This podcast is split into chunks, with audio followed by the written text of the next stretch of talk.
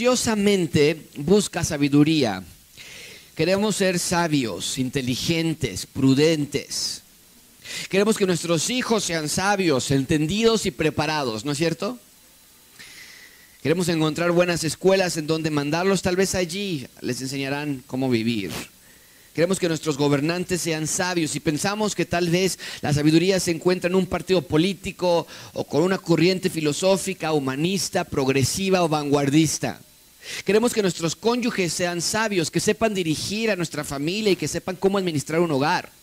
El mundo está en busca de la sabiduría que abra la puerta de la felicidad duradera. Se organizan conferencias donde se hablan de Dios, del camino a la paz, a la prosperidad y al éxito. Vamos a talleres o diplomados donde te preparan para ser un líder. El Internet, amigos, tiene más contenido de información que cualquier otro depositorio de información que haya existido en la historia de las civilizaciones. Y sin embargo, no encontramos ni sociedades sabias ni un mundo sabio. Vemos injusticias, infidelidades, matanzas, corrupción. Y luego leemos de las matanzas que se llevaban a cabo con Alejandro el Magno y parece que estamos leyendo las noticias de México. Leemos de las traiciones políticas que sufrían casi todos los emperadores romanos y parece que estamos leyendo de la inestabilidad que está en el Medio Oriente o de las guerras civiles en África o de los dictadores en Asia o a partes de América Latina. Amigos, nos parece, eh, me parece que no hemos aprendido la lección. La sabiduría no está en nosotros. Eh, la sabiduría, la verdadera sabiduría, no está aquí en la tierra. Eh, leemos libros de autoayuda, creyendo ingenuamente que realmente la ayuda está dentro de mí, tal vez guardada recónditamente en algún lugar extraño de mi alma. Pero el texto que tenemos frente a nosotros te va a ayudar a recordar que la sabiduría de este mundo es pasajera, pero la de Dios es eterna. Este texto te va a reenfocar a que, a que entiendas de dónde viene la sabiduría verdadera. Vamos a ver qué clase de reino estaba Dios instalando en la tierra. Un reino, por cierto, que se asemeja muchísimo a un reino del que hemos hablado anteriormente. Y vamos a ver la clase de sabiduría que se presenta en este texto. Vamos a ver tú y yo que solamente pudo haber sido personificada por una persona y vamos a ver quién. El punto principal de este sermón es que Dios quiere que comprendamos que toda la sabiduría que necesitas se halla en la palabra de Dios. No hay otro lugar. No hay otro lugar donde puedas encontrar sabiduría, solamente en su palabra. Nada más como manera de repaso, porque la semana nos desconectamos, la semana pasada nos desconectamos, hicimos una breve pausa. Hace un par de semanas nos quedamos, no sé si tú lo recuerdes, en que Esdras iba a regresar a Jerusalén. Dios lo había elegido a él para regresar e instalar de nuevo el sistema sacerdotal en Israel. Israel ya tenía el templo, estaba ya bien construido, muy bien por eso. Ahora necesitaba un sacerdote. Y recuerden que yo les dije que si el templo era el punto de reunión de Dios con los hombres, entonces vemos ahora que el sacerdote es el punto de intercesión de los hombres con Dios. Y es importante que ustedes recuerden eso, porque vimos que Jesús es nuestro sacerdote, Jesús es nuestro intercesor. Pablo nos recuerda, nos dice, Él es el mediador entre Dios y los hombres. Entonces, recuerden que este es el segundo de tres retornos que hubo y ahí nos quedamos la semana pasada. Esdras viene con una caravana de personas tras de él. Esdras va de regreso y el texto de hoy nos va a explicar cómo es que Esdras fue elegido, por qué fue elegido por Artajerjes para regresar, quién lo mandó, con qué autoridad y con qué propósito lo mandaron. Vamos a estudiar todo eso a través de cuatro puntos. Hoy vamos a ver la fuente de la sabiduría, después estudiaremos sabiduría en acción, la sabiduría en el reino y finalmente un rey sabio. Así que, si pueden ver algunas palabras similares en todos los puntos es sabiduría. El tema de hoy es la sabiduría y espero que tú quieras ser un hombre y mujer sabia. Empecemos en, en primer lugar, número uno, la fuente de sabiduría, versículo 11, la fuente de sabiduría. Dice, esta es la copia de la carta que dio el rey Artajerjes al sacerdote Esdras, coma. Y va a ser una descripción ahora. Este Esdras era una persona que se le conocía por ser abogado o bien escriba, versado en los mandamientos de Jehová y en sus estatutos a Israel. Bien, recuerden entonces que la semana antepasada comenzamos con esta segunda etapa de nuestro libro Esdras Nemías. Les dije yo que hubo tres retornos de cautivos de Babilonia a Jerusalén. El primero fue con Sesbazar, lo vimos ya del capítulo 1 al 6. El segundo estamos estudiándolo ahorita en el capítulo 7 con Esdras.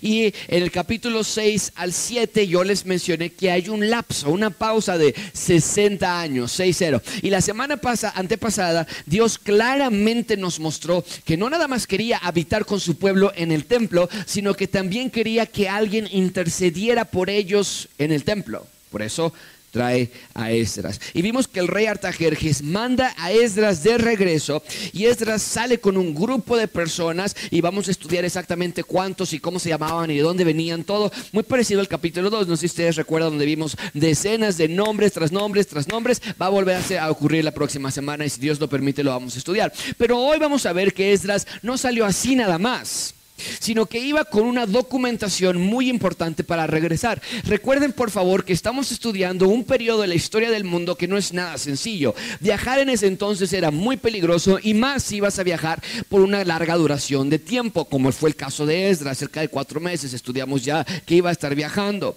Y por si no fuera suficiente, Esdras y con, y con su caravana que lo seguía, iban con muchísimos recursos que los hacían presa fácil para bandidos. Entonces Esdras sale de Persia, pero lleva consigo un documento muy importante, está en el versículo 11, dice, esta es la copia de la carta que dio el rey Artajerjes a Esdras. Esdras lleva consigo una carta. Una carta que iba a servir como la llave que abriría las puertas a todas las cosas que iba a necesitar Esdras. En ese entonces viajar con cartas era como viajar con un pasaporte hoy día. Trata tú de salir de la Ciudad de México, del Aeropuerto Internacional de la Ciudad de México sin un pasaporte, simplemente no va a ocurrir. Y en ese entonces una clase de carta así era similar al pasaporte. Cuando llegaba Esdras ah, eh, junto con el grupo de caravanas y, llevaban todas estas cosas para el templo y todos los recursos y todos los animales y les decían, ¿quién eres tú? Y si él respondía, el rey Artajerjes me mandó y yo voy a Jerusalén y vamos a certificar el templo, dirían ellos, ay, claro que no, te vamos a matar o te vamos a regresar. Pero esta carta era su documento de protección, era su garantía. Ahora, brevemente, no quiero que se me vayan a perder. Estamos hablando de la nación de Israel durante un periodo de la historia que es francamente lamentable. Israel en este momento, mucha atención con esto, Israel en este momento no tiene reino, siguen conquistados, siguen oprimidos. Sí, Ciro los dejó ir en el capítulo 1 y, sí, yo sé que Darío también los dejó terminar el templo y, también veo que Artajerjes está dejando a Esdras y después va a dejar a Nehemías salir y regresar a Jerusalén, pero no es lo mismo que antes. Bueno, ya vimos para empezar que el templo era diminuto a comparación del templo anterior. Y ya vimos que cuando el templo fue inaugurado, la gloria shequina de Dios no inundó el templo. Y yo ya les había mencionado que estamos en los últimos días de seguir escuchando la voz de Dios a través de los profetas, porque Ageo y Zacarías y Malaquías están profetizando durante ese tiempo, pero están a punto de escuchar un silencio absoluto por 400 años, que nada más iba a ser roto con la llegada de un hombre llamado Juan el Bautista y diciendo, ve aquí el Cordero de Dios que quita el pecado del mundo. Entonces, en este momento estamos en un periodo muy oscuro para Israel. Esdras va de regreso a Jerusalén, el templo está construido, sí, pero la ciudad de Jerusalén está destruida y las murallas que protegían a la ciudad están caídas. Era una ciudad en ruinas. Y solamente los más ancianos eh, hablaban de las glorias de antaño de esta gran ciudad. Recuerden ustedes, por favor, que muchos de los que están regresando nacieron en Babilonia, son jóvenes. Llevan mucho tiempo en Babilonia. Y entonces Esdras llega a Jerusalén, a esta gran ciudad, con nada más el recuerdo de lo que fue, una gran ciudad. Ahora, nada más quiero darte una breve aplicación aquí. Vean conmigo versículo 11. Dice, esta es la copia que dio el rey Artajerjes al sacerdote Esdras, coma, quien era un escriba versado en los mandamientos de Jehová y en sus estatutos. Amigos, la semana antepasada vimos que Esdras era un hombre que, y dijimos esto, inquiría, para cumplir y para enseñar la ley de Dios. Es lo que terminamos hace un par de semanas. Y hoy vamos a seguir desarrollando este tema, porque yo lo que quiero que veas es que una persona que se sumerge y se somete a la palabra de Dios, inevitablemente va a ser una persona sabia. Deja ponerlo de esta manera. Una persona que se expone a la radioactividad de la palabra de Dios lo va a convertir en una persona sabia. Amigos, el tema de este sermón es sabiduría del rey. Y el primer lugar donde encontramos pistas para cómo ser sabio, ¿qué libro leo? Dame un libro para leer. ¿A qué conferencia voy? Dame, a, qué lugar voy para que me den sabiduría? La primera pista que nos está dando el texto de hoy es que Esdras encontró sabiduría en los mandamientos de Dios y en sus estatutos. Ahora, esto no nada más habla de que conoce la ley de Dios, porque era un escriba. Los fariseos también conocían la ley de Dios. Vaya, los demonios creen y tiemblan. Pero cuando nos dice que era un escriba versado en los mandamientos de Dios, nos hablan que no nada más conocía la ley, sino que la internalizaba. La ley de Dios, mucha atención con esto, hizo sabio a Esdras porque la ley de Dios estaba en su corazón. Amigos, esto es fascinante, porque vamos a ver que Esdras es sabio, Esdras toma decisiones sabias y gobierna sabiamente, y desde el inicio vemos que no hay casualidad. Versículo 1 del capítulo 7 nos dice, para ser, perdón, versículo 11 nos dice, para ser sabio necesitamos la palabra de Dios.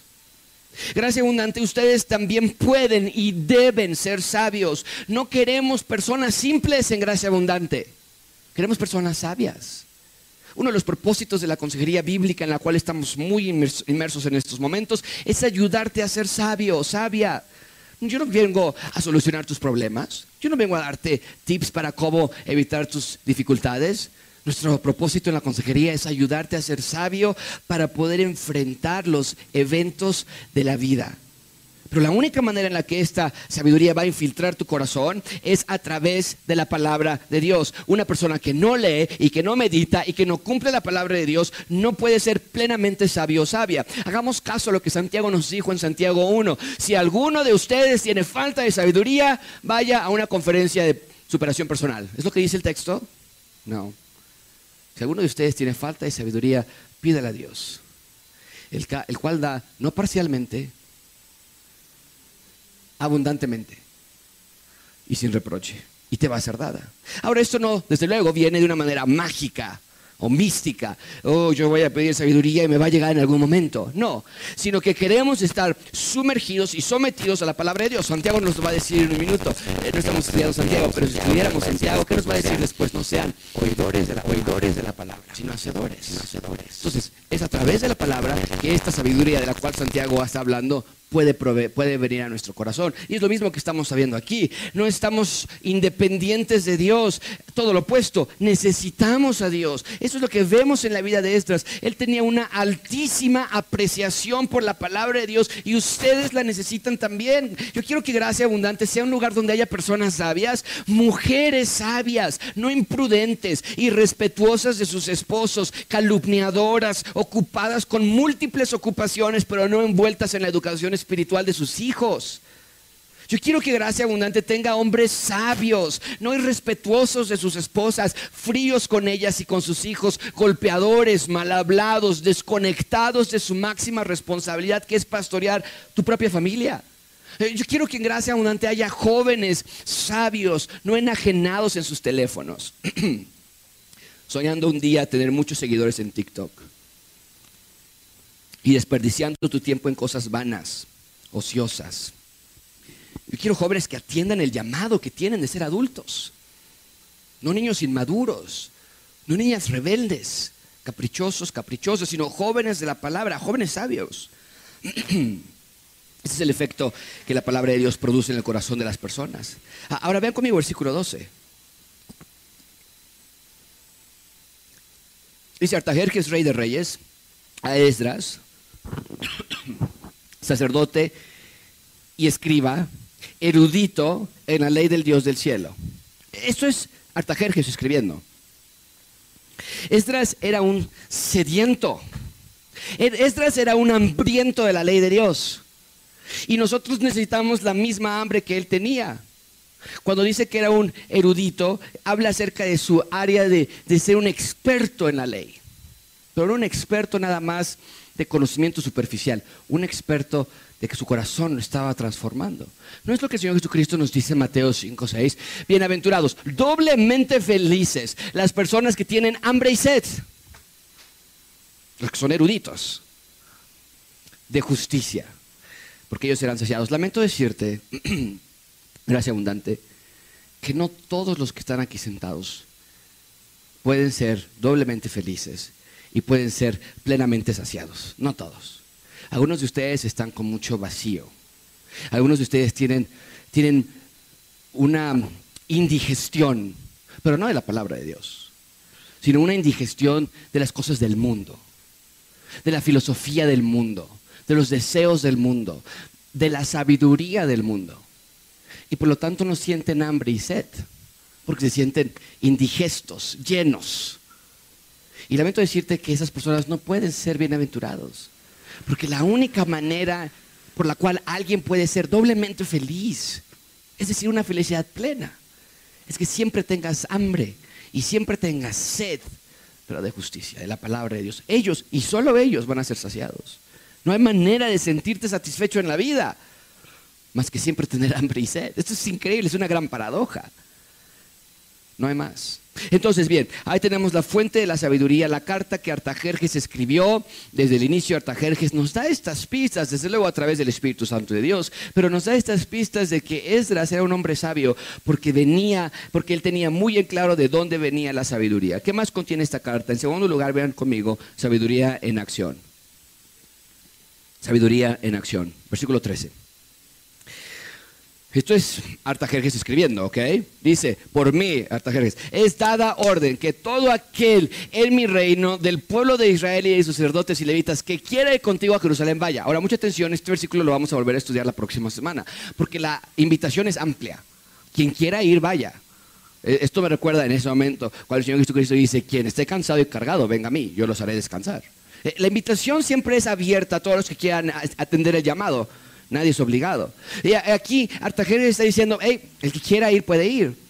De nuevo, vemos que es lo mismo que sucedió en el capítulo 1. El capítulo 1, ¿cómo abrió? Ustedes lo tienen en sus Biblias. Ciro dice, quien quiera regresar puede ir. Y aquí está ocurriendo otra vez. Dios está rescatando a más personas de la cautividad y que conquistó a Judá y las está regresando. Hubo tres deportaciones, ahora hay tres regresos. Dios está restaurando. Y yo también les había dicho que no todos regresaron. En el capítulo 1 si ustedes no mal recuerdan, aproximadamente 50 mil personas regresaron a Jerusalén. Entonces, en este momento ya han pasado muchos años desde ese primer retorno del capítulo 1 y vemos que aún hay más judíos que cuando dice él que quiera regresar, aún hay más personas que están interesadas en regresar. Entonces, Artajerjes les da esta carta a Esdras, les otorga el, permiso para que pueda llevar a cuantos judíos quisieran regresar, pero el rey Artajerjes le dice algo sumamente interesante a Esdras. Vean conmigo versículo 14.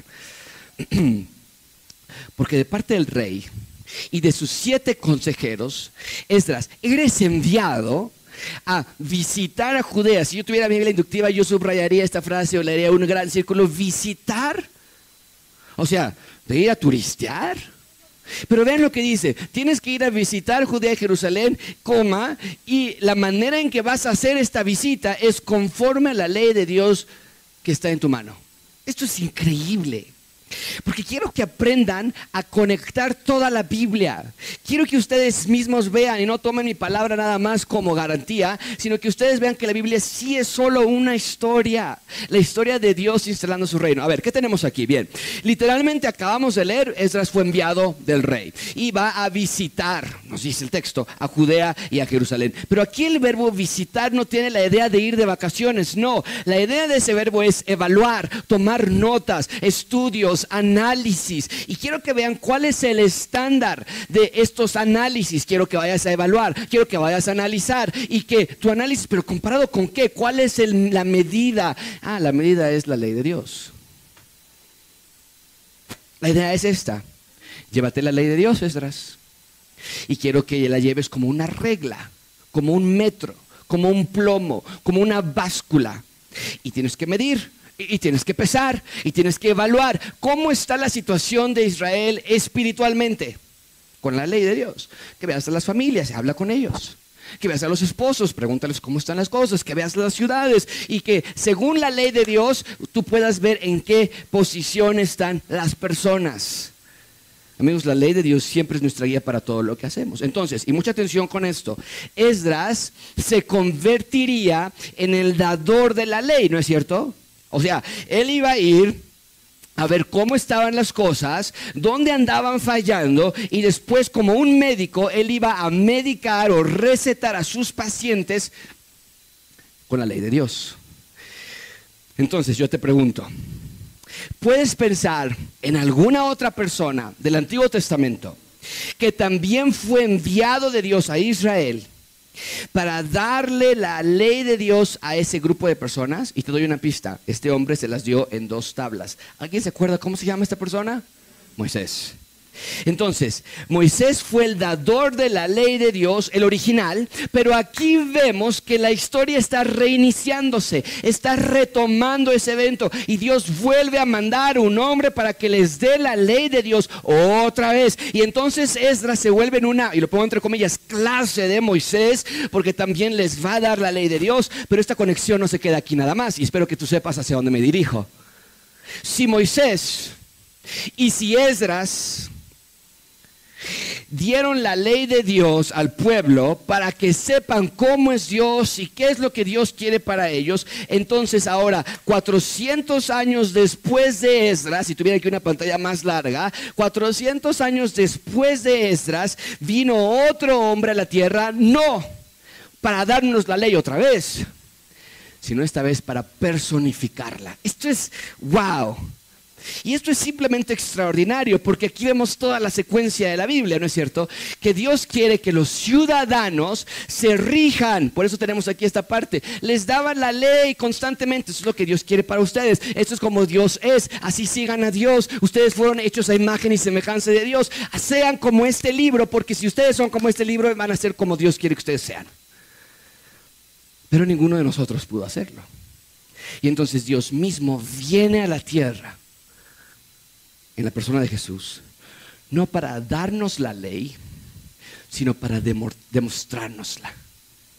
Jesús, lo voy a poner así, Jesús es la ley de Dios en persona.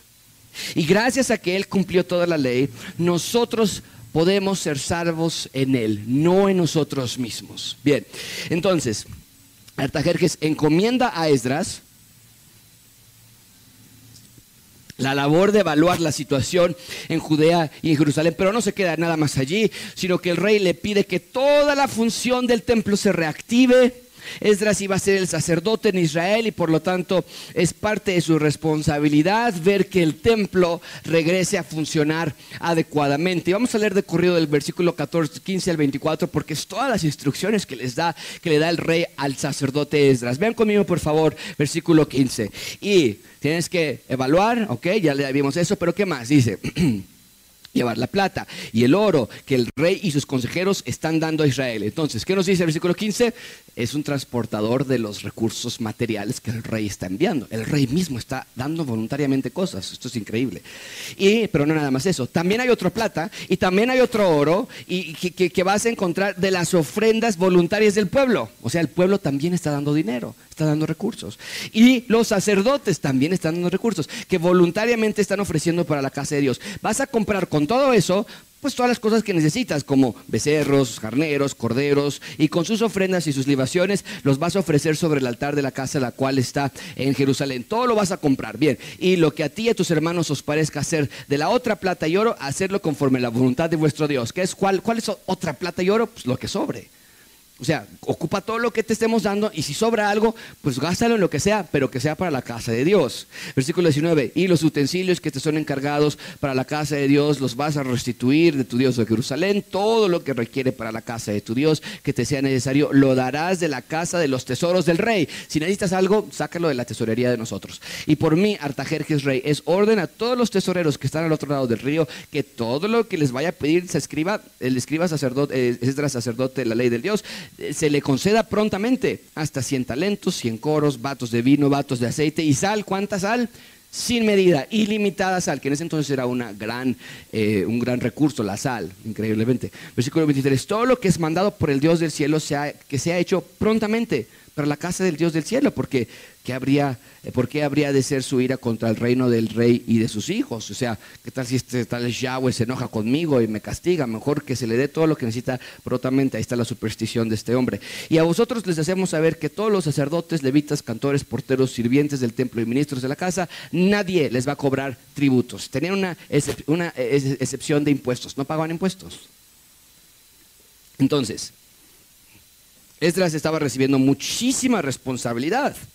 Tendría que llevar las ofrendas voluntarias del rey, las del pueblo, las de los sacerdotes, comprar las cosas necesarias, incluyendo los animales y todo eso no tenían que hacer Esdras durante este tiempo. Ahora recuerden cuando hablamos de sacrificios animales, yo les he dicho antes, que cada vez que ustedes ven en sus Biblias que sacrificios animales, o becerros, o corderos, o lo que sea, eso nos apunta a Jesús, que es nuestro gran sacrificio, nuestro perfecto sacrificio. Bueno, entonces no les cobran, entonces no les cobran impuestos, eh, eh, vemos de nuevo. Bien, ahí tenemos entonces sabiduría en acción. Vemos que Artajerjes identifica a Esdras como sabio y entonces le dice a Esdras, tú eres sabio, pues ponte a trabajar. Lo pone en acción en tercer lugar, vean, esta carta continúa, vean conmigo sabiduría en el reino. Sabiduría en el reino. Vean conmigo versículo 25, esto está muy, muy padre. Y tú, Esdras, conforme la sabiduría, vean cómo esta palabra se repite. Y por favor vean que esta sabiduría que tienes no es de tuya, ¿ok? Es de Dios. No es, no es que él era sabio porque él nació con una inteligencia superior a a la de los demás. Es sabio porque esa sabiduría viene de tu Dios.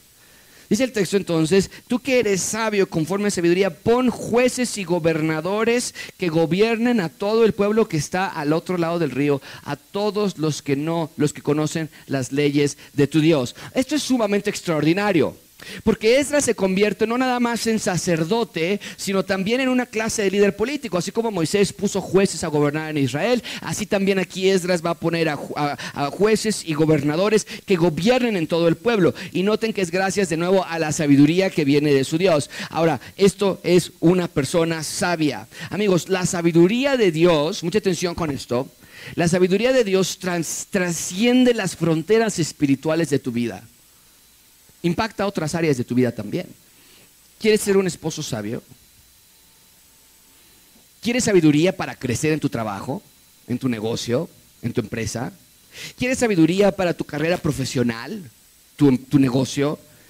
Amigos, la sabiduría solo viene de Dios y Esdras lo está experimentando. Esdras tiene la crítica tarea de poner en posiciones de gobierno a personas que actúen conforme a la palabra de Dios. ¿Si puedes ver eso?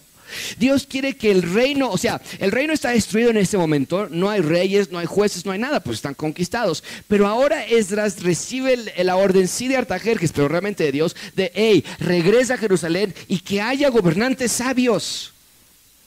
Y Dios quiere que personas sabias gobiernen en justicia y en paz, porque Dios quiere que su reino sea un lugar donde hay justicia, paz y prosperidad. Dios quiere donde Dios quiere un reino donde reine alguien que puede traer justicia eterna. Amigos, espero que lo puedan notar. La razón por la que Dios envía a Esdras a instalar personas sabias en gobierno es porque Dios quiere un reino justo, pacífico y próspero. Y eso suena mucho, espero que te esté sonando, al jardín del Edén. El jardín era un lugar donde reinaba Dios así, en justicia, en paz, en prosperidad. El jardín es el estándar de cómo debe ser el reino de Dios. Y vemos aquí que Dios envía a Esdras para replicar. Aquí arriba está el estándar y quiero que tú vayas y pongas a personas sabias para que de alguna manera emules cómo era el reino en el jardín del Edén. Perfecto, en paz, con justicia. ¿Recuerdas cómo se describía la tierra prometida a la que Moisés guió a Israel? Decían constantemente, ah, la tierra es un lugar donde fluye leche y miel. Bueno, nunca encontraron leche y miel fluyendo de allí, pero nada más era una frase que los conectaba para ese lugar del jardín del Edén. Es el lenguaje sedénico que fluye leche y miel. Dios quiere que gobiernen personas que puedan replicar esa clase de reino a través de las leyes de Dios. Ahora, lo vamos a ver en las siguientes semanas, pero me imagino que tú ya lo puedes pensar. Esto no fue posible con ese pueblo, ni contigo.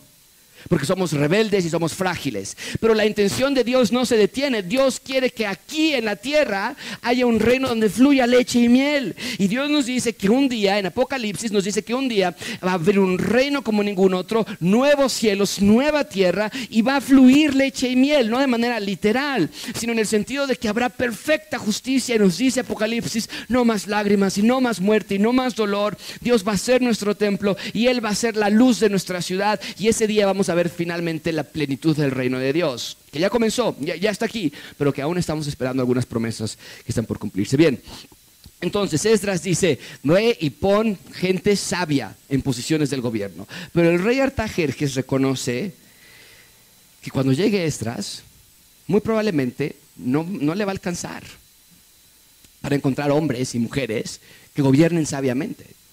O sea, vas a llegar a decir, oye, a ver, ¿y a dónde, a quién pongo en la alcaldía de Tlalpan? No, pues eh, él, es simple, ella es simple, ellos de allá son simples, todos son simples, no hay nadie sabio. Y ve lo que Artajerjes le dice que tiene que hacer entonces, versículo 25.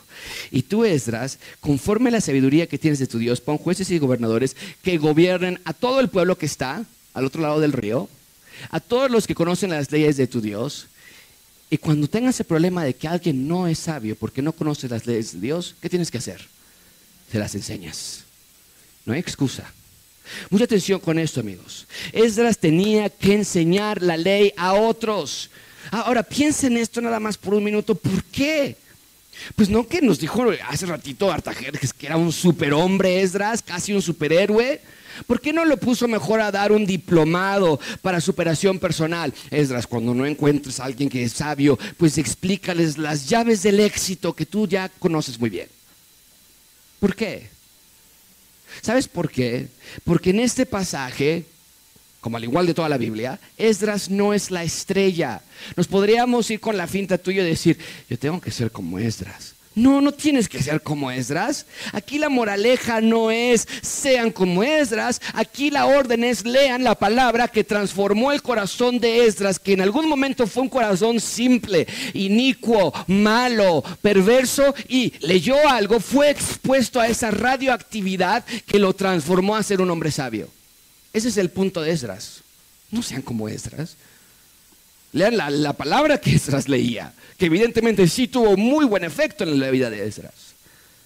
La palabra, amigos, no hay nada más necesario que la palabra de Dios y es lo que estamos viendo aquí. Esdras tenía que ir a enseñar a más personas la ley de Dios y abrir más lugares donde les dijera, alguien no conoce cómo ser sabio, alguien tiene problemas en su matrimonio, alguien tiene problemas con sus finanzas, has cometido errores con tus hijos, has cometido errores con tus relaciones románticas. Hey, vengan, yo les voy a enseñar la palabra de Dios para que puedan ser sabios y evitar esos dolores en su vida por ser personas simples. ¿Qué necesitas tú para ser exitoso en la vida? Te voy a decir que no necesitas. Cero Daniel Javif. Cero Luisito Comunica. Cero Yuya con todo y su bebé. Cero los polinesios. Cero Marta de baile, cero TikTok, nada de eso te hace sabio. ¿Qué necesitan tus, tus, hijos para ser exitosos en la vida? Cero colegios, cero idiomas, cero educación. Eh, porque aunque esas cosas son parte de la vida y no estoy diciendo que seamos iletrados, el verdadero éxito no te la darán esas cosas, sino la palabra de Dios. Todos necesitamos de la palabra de Dios para ser exitosos, pero el éxito de Dios no se mide en riqueza, se mide en sabiduría. ¿Notas eso? El mundo allá afuera dice, eres exitoso cuando tienes un buen carro y una casa. La palabra de Dios nos dice, eres exitoso cuando eres sabio y sabia. Por eso el salmista dice, oh, oh cuánto amo yo tu ley todo el día. Es ella mi meditación. ¿Y qué es lo que sucede cuando todo el día ese individuo está siendo expuesto a la palabra de Dios? Dice, ¿me has hecho más sabio? Que todos mis enemigos. Hay una correlación. Hay una correlación, amigo, amiga, a la causa de tus dolores en la vida Y tú puedes medir la proporcionalidad de la cantidad de problemas y dificultades que tienes en la vida con la cantidad de tiempo que pasas en la palabra de Dios. A menos tiempo en la palabra de Dios, mayores tus problemas en la vida. No sé cuándo lo vamos a entender. Hay una belleza en la palabra de Dios que nadie más ofrece. Y los resultados de estar expuestos a la persona, a la naturaleza y a la, a la, esencia de Dios a través de la palabra de Dios son clarísimos en este pasaje. Te hacen sabios. Es lo que pasó con Esdras. Y Esdras no es diferente a ti y a mí. Esdras era un pecador que fue transformado por la palabra de Dios. La ley de Dios lo hizo sabio. Y quiero que veas el énfasis que tiene la ley de Dios. Pensamos, eh, tal vez estás pensando en este momento, ¿A qué te refieres con estar expuestos a, obedecer? O sea, a no adulterar, a, a, no robar, a no tomar el nombre de Dios en vano. ¿A qué te refieres con eso? Bueno, cuando hablo acerca de estar expuesto a la ley de Dios, lo dije la semana pasada y lo vuelvo a decir, es que cuando tú lees la Biblia, estás siendo expuesto a la persona y la naturaleza de Dios. Cuando tú obedeces la ley de Dios, cuando tú lees Gálatas o cuando tú lees Filipenses o cuando tú lees Salmos, estás siendo expuesto a la persona de Dios. Y lo vimos ya hace un par de semanas, cuando miramos con cara descubierta la palabra de Dios, nos empezamos a convertir a esa imagen de gloria en gloria, dice Pablo. Seguir la ley de Dios no se trata de seguir reglas. Seguir la ley de Dios se trata de seguir a Dios. Y seguir la ley de Dios es transformativo. Porque moldea tu corazón y tus pensamientos al corazón y mente de Dios. Ahora, de nuevo, quiero recalcar que quede muy claro, Esdras no es el héroe de esta historia. Podemos leer Esdras y decir, wow, y algunas mujeres pueden decir, si mi esposo fuese como Esdras. Esdras no es el héroe de la historia, pero sí nos apunta al verdadero héroe de toda la historia. Piénselo por un minuto. ¿Ha habido alguna otra persona en la Biblia, particularmente en el Nuevo Testamento, que también fue enviado de parte de Dios del cielo a la tierra para enseñarnos la ley de Dios y que era conocido por ser sabio? ¿Ha existido alguien así? ¿Cómo se llama? Entonces, Jesús no nada más personificó la ley de Dios, nos la demostró, Jesús también personificó la sabiduría de Dios. Esto es fascinante. Por ejemplo, cuando tú lees proverbios, muchas personas no sabemos qué hacer con proverbios, porque proverbios son muchas cosas que decimos, eh, ¿de qué está hablando los proverbios? Todo el libro de proverbios es la sabiduría de Dios. Y cuando leemos proverbios, leemos al Señor Jesucristo. No hay nadie que ha cumplido todos los proverbios del libro de Proverbios, solamente Jesús. Proverbios es la personificación de Jesús. Y Jesús fue, déjame ponerlo así, Jesús fue el sabio de Dios. Entonces, cuando leemos que Esdras fue el sabio a quien Dios envió, nos hace pensar, porque leemos que la Biblia es una sola historia, nos hace pensar en que Jesús también fue el sabio que Dios envió a la tierra, pero Jesús, a diferencia de Esdras, fue perfecto en todo su andar. Él fue sabio como ningún otro lo ha sido. Por eso Pablo les dice, eh, versículo, me lo salté. ¿Dónde está? ¿No está este versículo aquí? Primera Corintios 1.30. ¿Dónde está? ¿Dónde está? No lo veo. Bueno, creo que no están las pantallas, pero ustedes pueden ver. Primera Corintios 1.30. Pero obras obras dan ustedes en Cristo Jesús, el cual se hizo para nosotros sabiduría de Dios sabiduría de Dios. 1 Corintios 1.30, ustedes lo pueden buscar. Eh, tenía que estar en la pantalla, pero no está. Pero el punto es que está, el Dios se hizo sabiduría para nosotros. Y ahora es nuestra labor, la de seguirlo e imitarlo. Queremos ser sabios como Jesús. Y la única manera de hacerlo es a través de la palabra de Dios. Bien, entonces, el rey Artajerjes envía de regreso a Esdras, y todo esto lo venimos diciendo, ¿por qué? Porque le dijo Artajerjes a Esdras, pon gente sabia a gobernar. Y de todo eso aprendemos todo esto que estamos viendo. Bueno, y dice, versículo 26, y cualquiera que no cumpliere la ley de tu Dios y la ley del rey sea juzgado prontamente, sea muerte o destierro a pena de multa o prisión. wow, aquí está este rey humano, eh, carnal, no es un creyente, lo hemos dicho ya, y amenaza, dice, y cualquiera que no quiera estudiar la ley, lo matamos. Eso es terrible, no es correcto, nunca es bueno eh, eh, forzar a alguien, pero es lo que Artajerjes dice, ¿ok? Bien, finalmente vean conmigo en cuarto lugar y cerramos con esto el rey sabio. El rey sabio.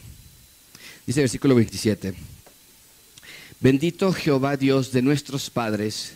Esto ya es ahora Esdras, ya cerró la carta y él va a dar la interpretación de esta carta. Podemos empezar versículo 27. Tendría que haber dicho versículo 27 algo como, wow, y gracias Artajerjes. Qué bárbaro, qué, qué hombre Artajerjes. Pero no, dice, bendito Jehová Dios de nuestros padres que puso tal cosa en el corazón del rey para honrar la casa de Jehová que está en Jerusalén. La carta del rey se termina y ahora es Esdras quien vuelve a tomar la palabra y concluye esta porción reconociendo, hey, fue Dios, fue Dios. Dios puso en el corazón de Tarjejes tales cosas. Fue Dios el responsable de la construcción del templo. Fue Dios el responsable de la restitución del sacerdocio. Y aquí también vemos que Dios es el responsable de que Artajerjes haya decidido tales cosas. Y con esto entendemos que es un Dios de pactos. Vean conmigo de nuevo, versículo 27. Bendito Jehová de nuestros padres. ¿A qué padre se está haciendo referencia? ¿A su papá? ¿Al papá de Esdras? No, está haciendo referencia al Dios de pactos, al Dios de los pactos con Abraham, con Isaac, con Jacob. Dice, dice Esdras, él cumplió sus promesas, él prometió que haría de Abraham una nación grande y lo está cumpliendo. Él prometió que tendríamos una ciudad y lo está cumpliendo. Y Él prometió que sería nuestro rey y lo está cumpliendo. Y esto es gracias al Jesús del rey. Y hemos hablado mucho de esa palabra, esa palabra imposible de traducir al español en un solo concepto. Pero es lo que dice el Esdras, dice que inclinó hacia mí su Jesús. Los traductores de la vida del español le pusieron misericordia, está bien, pero no nada más es misericordia, habla de amor y de gracia y de perdón y de bondad y de, y de, y de gracia y de misericordia, todo incondicional. Y dice Esdras, fue gracias a eso que yo pude estar en misión, que no perdí de vista qué hacer. Y me encanta que dice Esdras que fue fortalecido por la mano de mi Dios sobre mí. Esto es extraordinario. Me encanta porque la idea es que Esdras estaba parado tratando de hacer esta obra monumental, evidentemente muchísimo para él, pero Dios estaba sobre él, fortaleciendo cada una de sus manos para llevar a cabo esta misión. Amigo, amiga, nadie de los que está sentado aquí puede decir, me siento solo, me siento sola. Mis hijos ya se fueron, ya se casaron, ya no me pelan, no me vienen a visitar. Y yo les cambié los pañales y ahora ya ni siquiera estoy sola. Nadie puede decir eso. Porque Dios está sobre ti fortaleciendo a sus hijos. Dios es Emanuel, es con nosotros. ¿Cómo podemos cerrar este sermón? Amigos, no sé si ustedes notaron esto. En este texto, en el libro de Esdras, llevamos varios imperios que hemos estudiado. El primer imperio empieza con B, B de bueno. ¿Alguien se acuerda cuál imperio es? Babilonia. Ya no existe. Ya no existe. No puedes tomar un vuelo a Babilonia por Air France ni por Aeroméxico. También estudiamos el reino de los persas. Ya no existe. Vaya, la localidad como tal sí está ahí todavía, Irán, y puedes visitar muchas grandes cosas de allí. Pero ya no puedes tomar un vuelo a ver al emperador persa. Pero el reino de Dios del que hemos estado estudiando está más vivo que nunca. No hay imperio que se le ponga al imperio de nuestro rey. Así que sé ciudadano de su reino.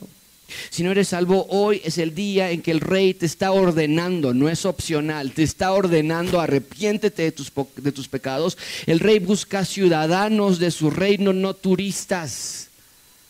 A mi esposa y a mí nos encanta viajar y hemos tenido la oportunidad de viajar a algunos países. Y, llegar a un país siempre es emocionante. Pero a mí no me importa nada de su constitución, no nos importa nada de sus reglas, sus leyes, vaya, no las violamos, pero no las sabemos, ni nos interesa aprenderlas. No salimos a votar, no salimos y pagamos nuestros impuestos allá, porque no somos ciudadanos, somos turistas. Pero mucho cuidado en pensar que tú eres ciudadano del reino cuando en realidad estás siendo un turista de él. Es muy diferente. Dios quiere ciudadanos, no turistas. El rey te pide que te sometas a, tu palabra, su palabra, que la leas y que la medites y que su palabra te haga sabio y sabia. Y que gracia abundante sea conocido por crear una nueva generación donde tú puedas decir, yo cometí muchísimos errores en mi vida y yo fui una persona simple en toda mi vida hasta que conocí al rey, pero ahora de aquí en adelante soy una persona sabia. Cometo errores todavía, soy imperfecto. Pero mi vida es diferente y la de mis hijos es igual. Somos una familia sabia gracias a la exposición poderosa de la palabra de Dios. Gracias a Dios por la sabiduría del Rey. Oremos.